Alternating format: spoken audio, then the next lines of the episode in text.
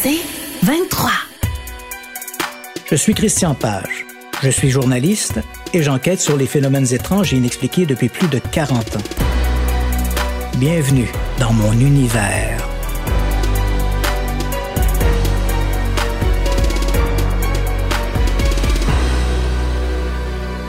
Nous sommes à Beauport, près de Québec, le vendredi 4 août 1989.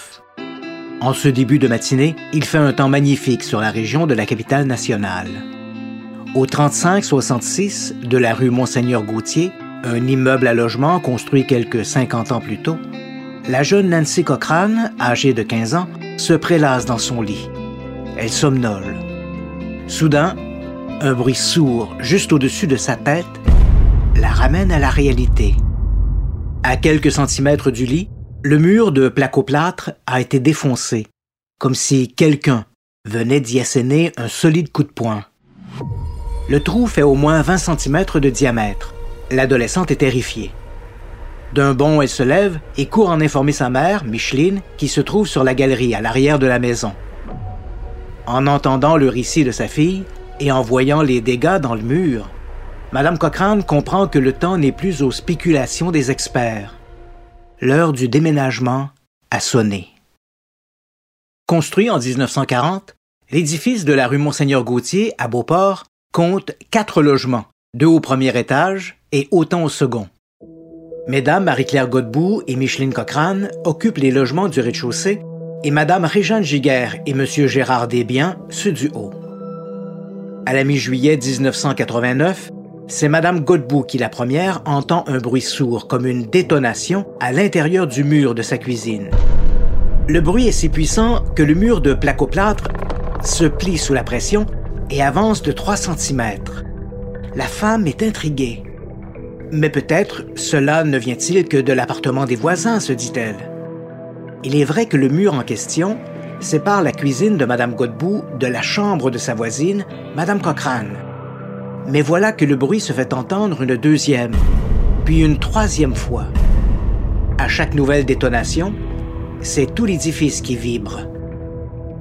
Inquiète, Madame Godbout se rend chez sa voisine qui, bien évidemment, a elle aussi entendu les bruits, sans pour autant réussir à n'en identifier la cause. Dans les heures qui suivent, les coups se multiplient. 19 coups en moins de 48 heures. Désespérés, les locataires ne savent plus à quel sein se vouer. Ils appellent leurs propriétaires, leurs voisins et même la police.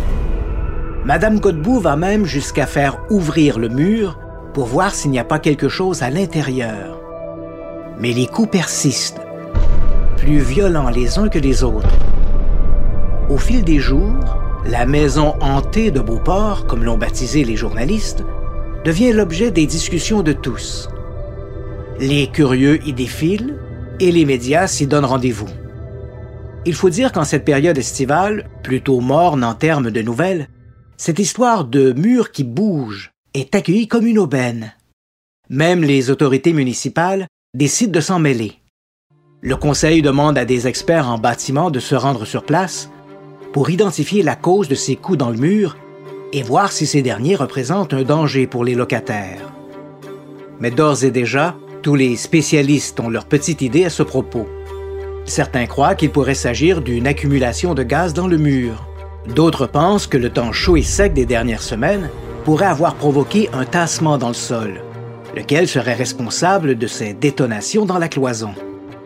Au début du mois d'août, alors que les bruits perdurent depuis maintenant deux semaines, Gaston Dubé, l'un des inspecteurs en bâtiment de la ville de Beauport, se présente 3566 rue Monseigneur Gauthier il y entend lui-même à deux occasions des coups dans le mur. Sous cette directive, des enquêteurs vérifient la tuyauterie et les soliveaux du sous-sol. Mais ils ne trouvent rien d'anormal. Tous les trous d'hommes de la rue Monseigneur Gauthier sont aussi examinés pour vérifier les fuites. Mais là encore, les recherches ne montrent aucune anomalie. De façon générale, les enquêteurs favorisent l'hypothèse d'un tassement du sol dû à la canicule. Cette situation, croit-il, entraînerait des tensions inattendues sur toute la structure de l'édifice. Selon eux, une bonne pluie devrait ramener la situation à la normale. un avis que ne partagent pas nécessairement tous les locataires, et en particulier Mme Cochrane qui, inquiète, n'arrive plus à dormir ni même à manger cause de ces curieux phénomènes. Comment expliquer que ces bruits soient exclusifs à cet édifice? Pourquoi les autres maisons de la rue Monseigneur Gauthier, elles aussi construites sur le même sol argileux, ne souffrent-elles pas des mêmes maux? Parallèlement aux recherches de Gaston Dubé, d'autres avenues sont explorées. Plusieurs croient que des émanations de gaz naturel pourraient s'accumuler entre les cloisons et, lorsque la pression devient trop forte, provoquer un claquement, d'où le bang dans le mur. Pour vérifier cette hypothèse, M. André Kessé, chef de groupe du service technique de gaz métropolitain, se présente sur les lieux avec un outillage des plus sophistiqués. Sur place, il descend la cave. Il est là à prendre des mesures lorsqu'il entend un bruit fort venant de l'étage. C'est comme si quelqu'un avait frappé sur le mur avec son poing. André Kessy monte rapidement pour voir, mais il n'y a personne. Il retourne au sous-sol compléter ses analyses. Il n'y a absolument rien. Aucune trace de méthane, ni de gaz naturel. Devant l'absence d'explications vérifiables, on parle de plus en plus d'un phénomène surnaturel. Et qui plus est, lorsque des bruits sont rapportés dans les autres logis et à l'intérieur d'autres murs de l'édifice. Un soir, M. Gérard Desbiens, qui habite l'un des deux logements supérieurs depuis 13 ans, compte 25 coups en ligne. Dans la première semaine du mois d'août, la ville de Beauport reçoit plusieurs millimètres de pluie. Pendant que le sol se gorge d'eau et d'humidité, les murs de la maison de la rue Monseigneur Gauthier continuent de bouger. Exit l'hypothèse du tassement de sol dû à la chaleur et au temps sec. Le 4 août, Nancy Cochrane, l'une des filles jumelles de Mme Cochrane, est réveillée par un bruit sourd juste au-dessus de son lit. Elle constate que le mur de plaque-au-plâtre a été défoncé, comme si quelqu'un y avait donné un coup de poing. La nouvelle se répand comme une traînée de poudre. En après-midi, la ville demande l'évacuation de l'édifice.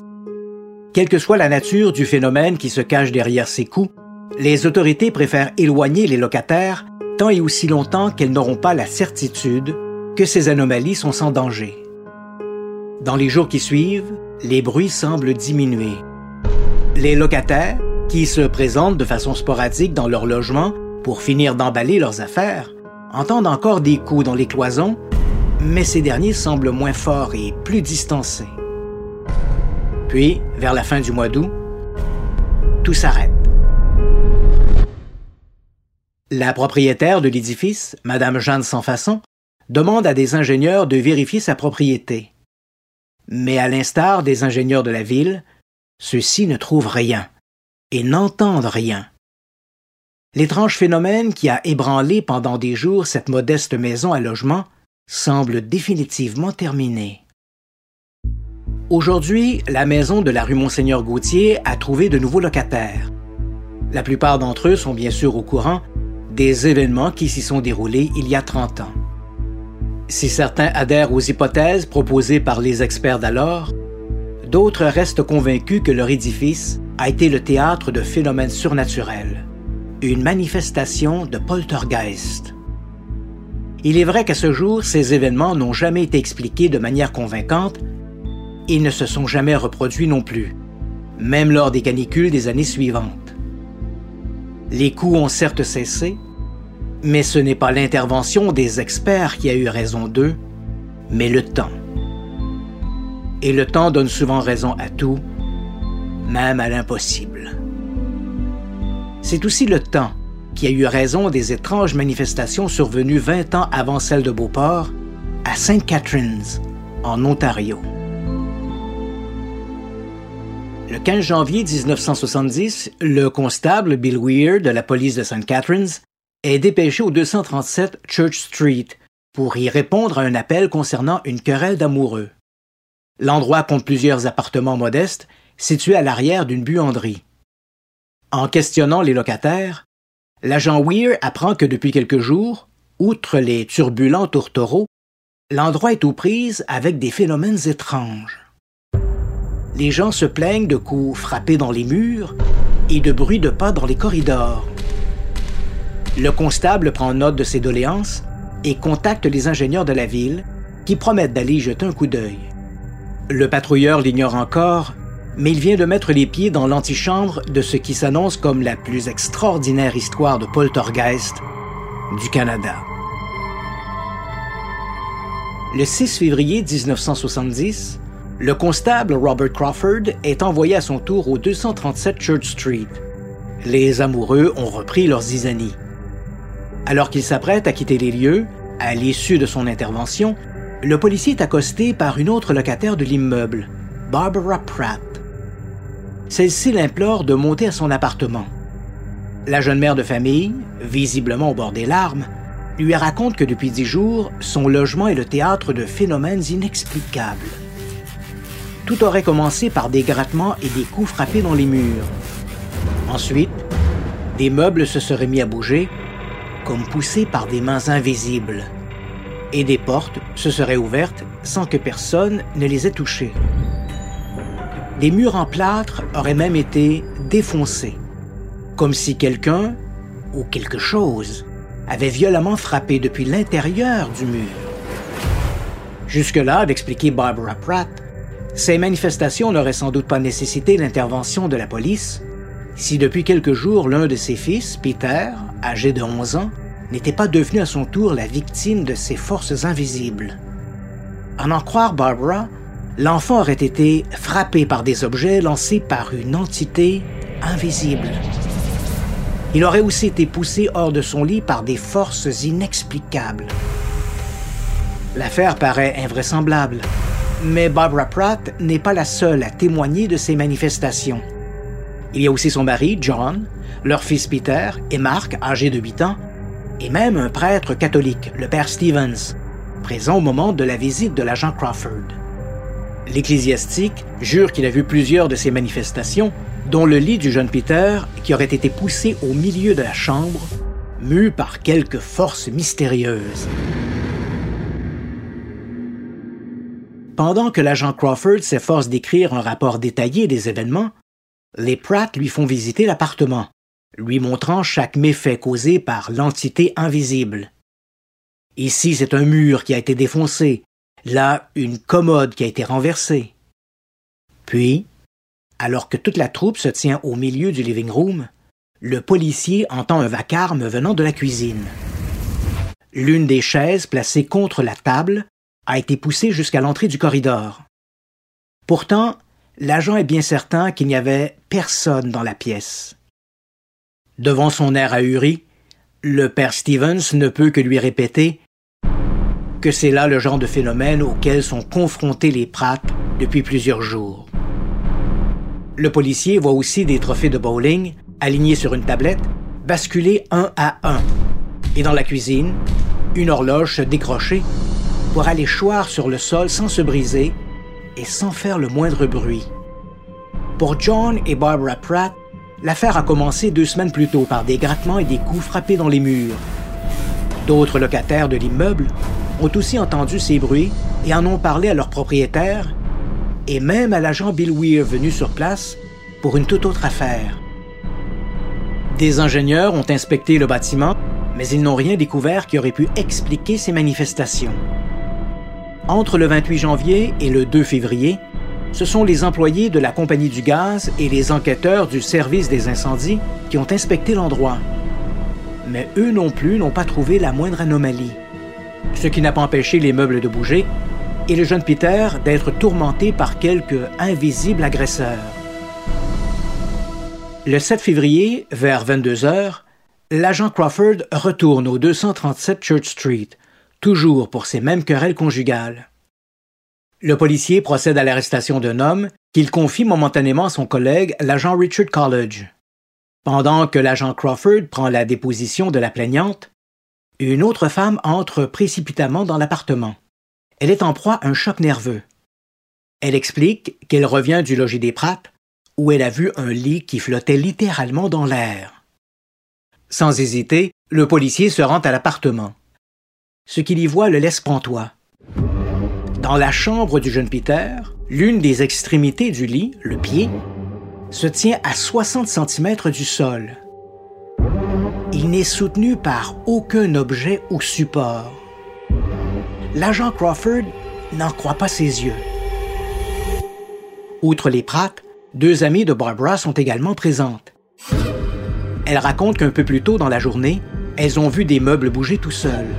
Une chaise berçante se serait mise à sautiller de gauche à droite, aurait traversé la pièce et se serait renversée. L'agent Crawford court chercher son collègue, le constable College, resté dans la voiture. Intrigué, ce dernier suit son partenaire jusqu'à l'appartement. Mais les phénomènes ont pris fin. Malgré son scepticisme, College décide de rester quelques instants, juste pour voir si d'autres phénomènes vont se produire. Il n'est pas déçu. Alors qu'il se tient devant la chambre des garçons, il voit un cadre se décrocher, traverser la pièce en décrivant une longue trajectoire en arc, pour finalement atterrir au pied du lit. Le policier sous choc. Jamais il n'aurait cru une telle chose possible. Dans les jours qui suivent, au moins cinq autres policiers de St. Catharines vont être témoins d'événements étranges au 237 Church Street. Toutes ces manifestations semblent tourner autour du jeune Peter. Lorsqu'il est absent, les bizarreries cessent pour reprendre dès qu'il rentre à la maison.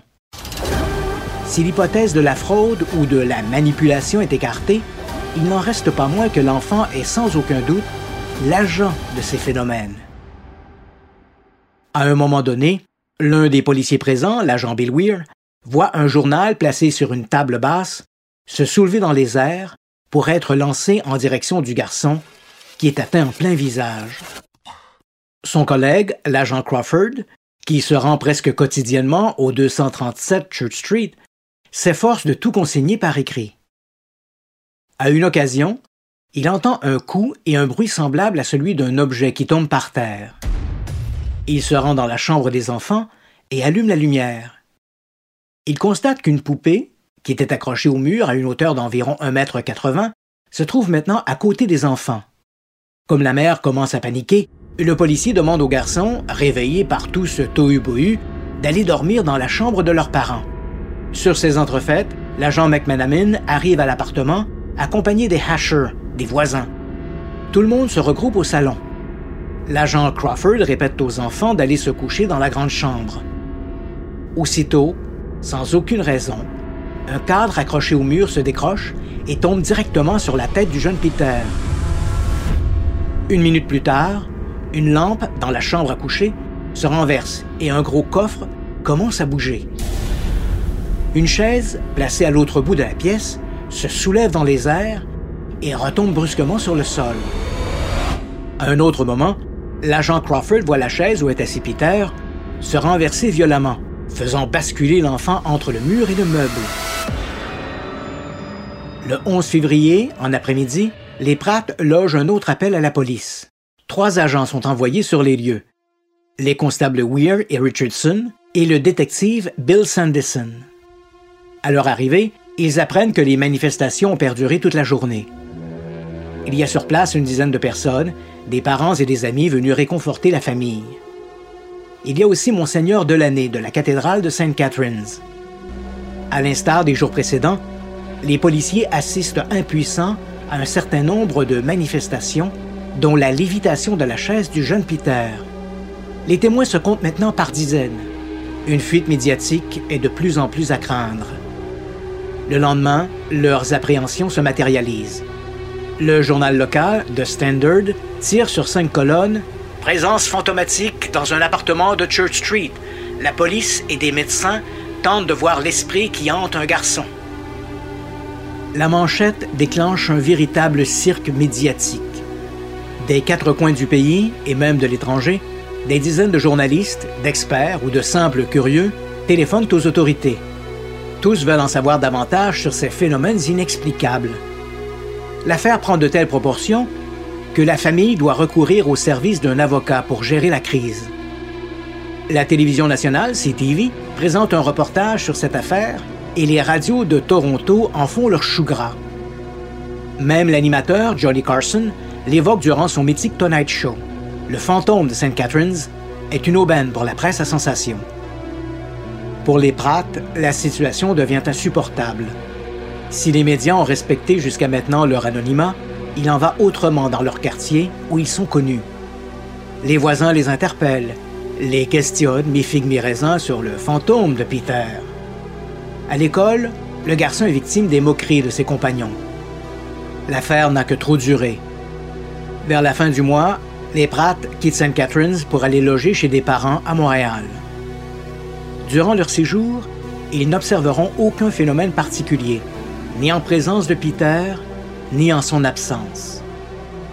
Lorsqu'ils reviennent dans leur appartement de Church Street, tout semble être rentré dans l'ordre. Ces étranges manifestations qui, pendant des semaines, leur auront empoisonné l'existence, semblent bel et bien terminées. Les Pratt ne rapporteront aucun autre incident insolite. Aujourd'hui, on ignore ce qu'il est advenu de la famille. Les Pratt n'ont jamais parlé publiquement de ces événements. Quant aux policiers municipaux, ceux-ci n'ont jamais oublié ce mois de février 1970. Les poltergeists de Beauport et de St. Catharines. Dossier 1989-0700 et 1970-0206. Je me nomme Christian Page. Je suis journaliste et je m'intéresse aux phénomènes étranges et inexpliqués depuis plus de 40 ans.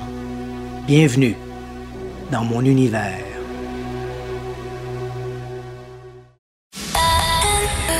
C'est 23. Je suis Christian Page. Je suis journaliste. Bienvenue dans mon univers.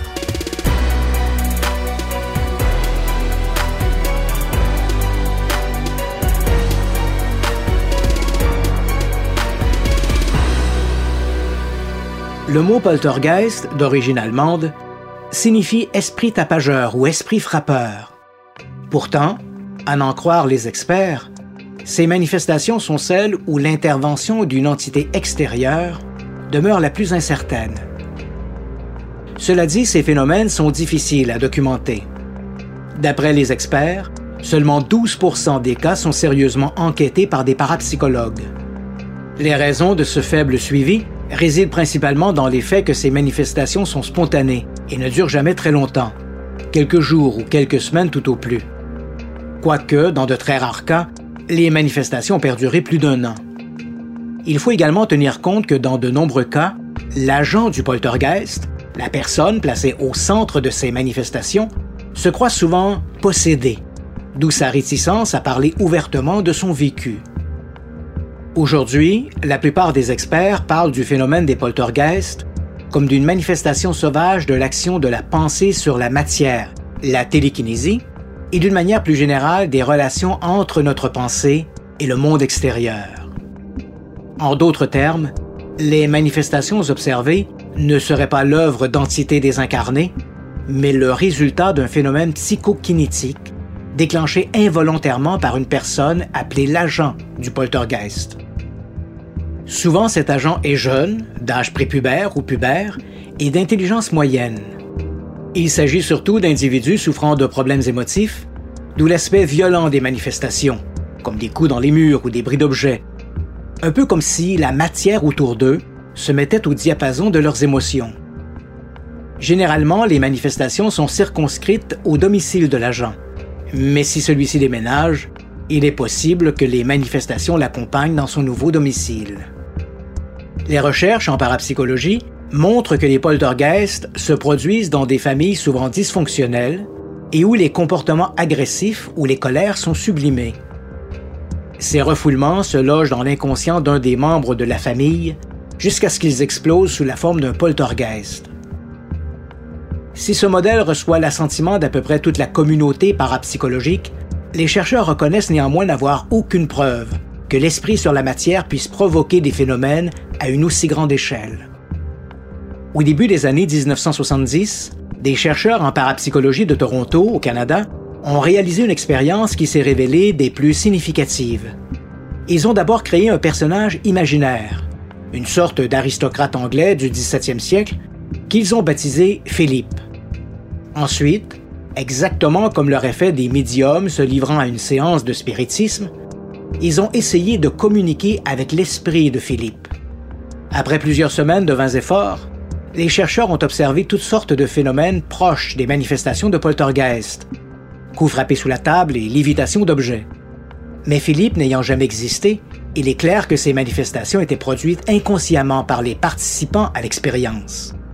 Avec quelques variantes, les experts croient que la mécanique derrière les phénomènes de l'expérience de Philippe est la même qui est responsable des manifestations de type poltergeist. Quant à savoir comment fonctionne exactement cette mécanique, personne ne le sait vraiment. Mon premier contact avec l'affaire du poltergeist de St. Catharines remonte au début des années 1980. À l'époque, j'avais déniché dans une bouquinerie le livre New Worlds of the Unexplained. L'auteur, Alan Spraggett, un journaliste de Toronto, racontait cette affaire en reprenant surtout les comptes rendus de la presse écrite, principalement ceux du Standard de St. Catharines. J'étais d'avis que l'élément le plus exceptionnel de cette histoire était la qualité et la quantité des témoins. Malgré mes intérêts divers, je n'ai jamais oublié cette affaire. Pour moi, ce n'était que partie remise.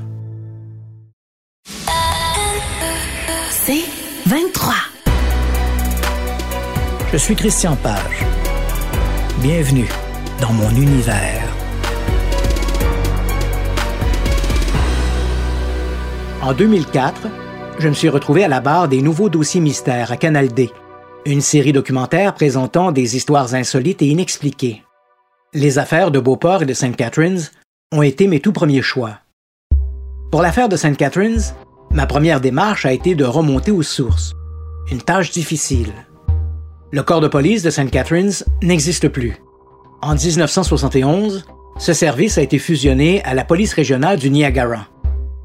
Dans cette transformation, beaucoup d'archives, jugées sans importance, ont été détruites pour faire de la place. Les rapports concernant les événements du 237 Church Street ont été du nombre. Je savais néanmoins que certains rapports circulaient sous le manteau. Apparemment, un ou plusieurs policiers avaient conservé des copies de ces constats. Il me fallait absolument remonter jusqu'à eux. En consultant le registre de l'Association des policiers retraités pour la grande région du district de Niagara, j'ai été en mesure de retrouver cinq d'entre eux. Robert Crawford, William Weir, Mike McManaman, Richard College et Robert Richardson.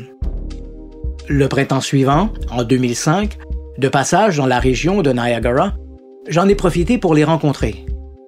Tous m'ont raconté, avec encore beaucoup d'enthousiasme, ces événements extraordinaires dont ils ont été les témoins privilégiés. Ils demeuraient alors tout aussi perplexes qu'ils l'avaient été 35 ans plus tôt. Pour College et Richardson, c'était la première fois qu'il parlait publiquement de cette histoire. C'est également par l'intermédiaire de l'un d'entre eux que j'ai pu obtenir une copie des constats originaux rédigés en février 1970. Je me suis rendu ensuite au 237 Church Street. L'édifice est toujours là. Le local, occupé jadis par la buanderie, fait maintenant place à une pizzeria. Les employés étaient d'ailleurs tous au courant de l'histoire du poltergeist. Idem du côté des locataires, qui m'ont toutefois assuré n'avoir jamais assisté à la moindre manifestation étrange entre ces murs. C'est vrai qu'aucun d'entre eux n'habitait les lieux en 1970. Au gré de mes démarches, j'ai pu remonter jusqu'à Peter Pratt, l'agent du poltergeist. Aujourd'hui, un homme d'affaires professionnel, il a refusé de me rencontrer. Pour lui, toute cette histoire n'avait apporté que des ennuis à sa famille et il désirait garder l'anonymat ce que je respecte. À ma connaissance, Peter Pratt n'a brisé le silence qu'une seule fois, et c'était en 1980. À l'époque, Michael Clarkson, un journaliste du St. Catherine Standard, avait publié un article pour souligner le dixième anniversaire de l'affaire du poltergeist. Le jour même, il a reçu un appel de Peter, à ce moment-là âgé de 21 ans, qui demandait à le rencontrer. Le soir même, il s'est donc présenté au domicile du journaliste. Leur conversation est demeurée très superficielle. Peter s'est surtout plaint de ses déboires. Il s'est même effondré en larmes en rappelant à Clarkson tous les subterfuges qu'il avait dû user pour dissimuler à ses collègues de classe que c'était lui, le garçon possédé dont parlait la presse. Ce soir-là, Peter n'est jamais revenu sur les manifestations elles-mêmes, jugeant que tout avait déjà été dit. Des affaires comme les poltergeists de St. Catharines et de Beauport, s'il s'agit bien de phénomènes de poltergeist, sont à la fois intéressantes et décevantes. Intéressantes par le nombre et la qualité des témoins. Dans le cas des événements de Beauport, j'ai moi-même été témoin de ces coups frappés dans le mur. À St. Catharines, les agents Crawford, Weir, McManaman, College et Richardson m'ont assuré qu'ils avaient tout vérifié. Il n'y avait aucun fil ou trompe-l'œil qui aurait pu les abuser. Unanimement, ils ont rejeté la possibilité d'une mystification. Sur la foi de ces témoignages, la réalité de ces événements extraordinaires, rapportés au 237 Church Street, est à peu près acquise. Néanmoins, l'affaire reste décevante par l'absence d'une véritable enquête scientifique. Pendant plusieurs jours, des parapsychologues auraient pu étudier en direct des manifestations de type poltergeist, un phénomène rarissime. Malheureusement, ce rendez-vous n'a pas eu lieu. Après que l'affaire eut été rapportée dans la presse, deux parapsychologues américains, William Roll et Justa Smith, ont demandé à rencontrer les Pratt via leur avocat. Sans succès. Le regretté William Roll, décédé en 2012, était attaché au département de psychologie de l'Université West Georgia à Carrollton, en Georgie, et membre du Centre Rhine de recherche en parapsychologie de l'Université Duke à Durham, en Caroline du Nord. Engagé dans cette recherche depuis les années 1950, Roll était considéré comme l'un des plus grands experts sur les phénomènes de poltergeist, un sujet sur lequel il a écrit plusieurs livres, dont The Poltergeist. Sir Justa Smith, une religieuse, était biochimiste au Rosary Hill College, maintenant le Damon College, de Buffalo, dans l'État de New York. Elle s'est surtout intéressée aux médecines holistiques. Ni elle ni Roll n'ont été autorisés à visiter l'appartement des Pratt et encore moins à rencontrer le jeune Peter. C'est dommage. Toutefois, à la lumière de ce que nous savons sur ce genre de phénomène, Peter correspond assez bien au profil établi des agents du poltergeist. C'était un garçon d'âge prépubère et nous savons que sa famille, originaire de l'Europe de l'Est, était stricte et autoritaire. Les poltergeists découlent souvent d'un mécanisme de refoulement, émotif et sexuel, ou de frustrations intenses. Il aurait été intéressant d'en savoir davantage sur la dynamique familiale au moment des faits, de la relation entre Peter, son frère et ses parents. Idem du côté des sœurs Cochrane, au centre des manifestations de Beauport. Bien sûr, tous les adolescents qui vivent des frustrations ne déclenchent pas autour d'eux des poltergeists, heureusement pour leurs parents. Alors pourquoi, en de rares occasions, ces phénomènes se manifestent-ils? Nous l'ignorons. L'étude scientifique des phénomènes paranormaux est née il y a environ un siècle, à l'initiative du professeur Joseph Bankrine, attaché à l'Université Duke de Durham. Ryan a été le tout premier à utiliser la méthode statistique et scientifique pour démontrer la réalité des phénomènes de perception extrasensorielle comme la télépathie et la télékinésie. Ce faisant, il a ouvert la voie à la parapsychologie expérimentale. Au fil des ans, ses recherches et celles de ses confrères à travers le monde ont permis de documenter une foule de phénomènes paranormaux. Malheureusement, lorsque vient le moment d'expliquer la mécanique derrière ces anomalies, nous devons reconnaître notre ignorance. Difficile d'expliquer l'inexplicable. Je suis Christian Page. Je suis journaliste et j'enquête sur les phénomènes étranges et inexpliqués depuis plus de 40 ans. Bienvenue dans mon univers.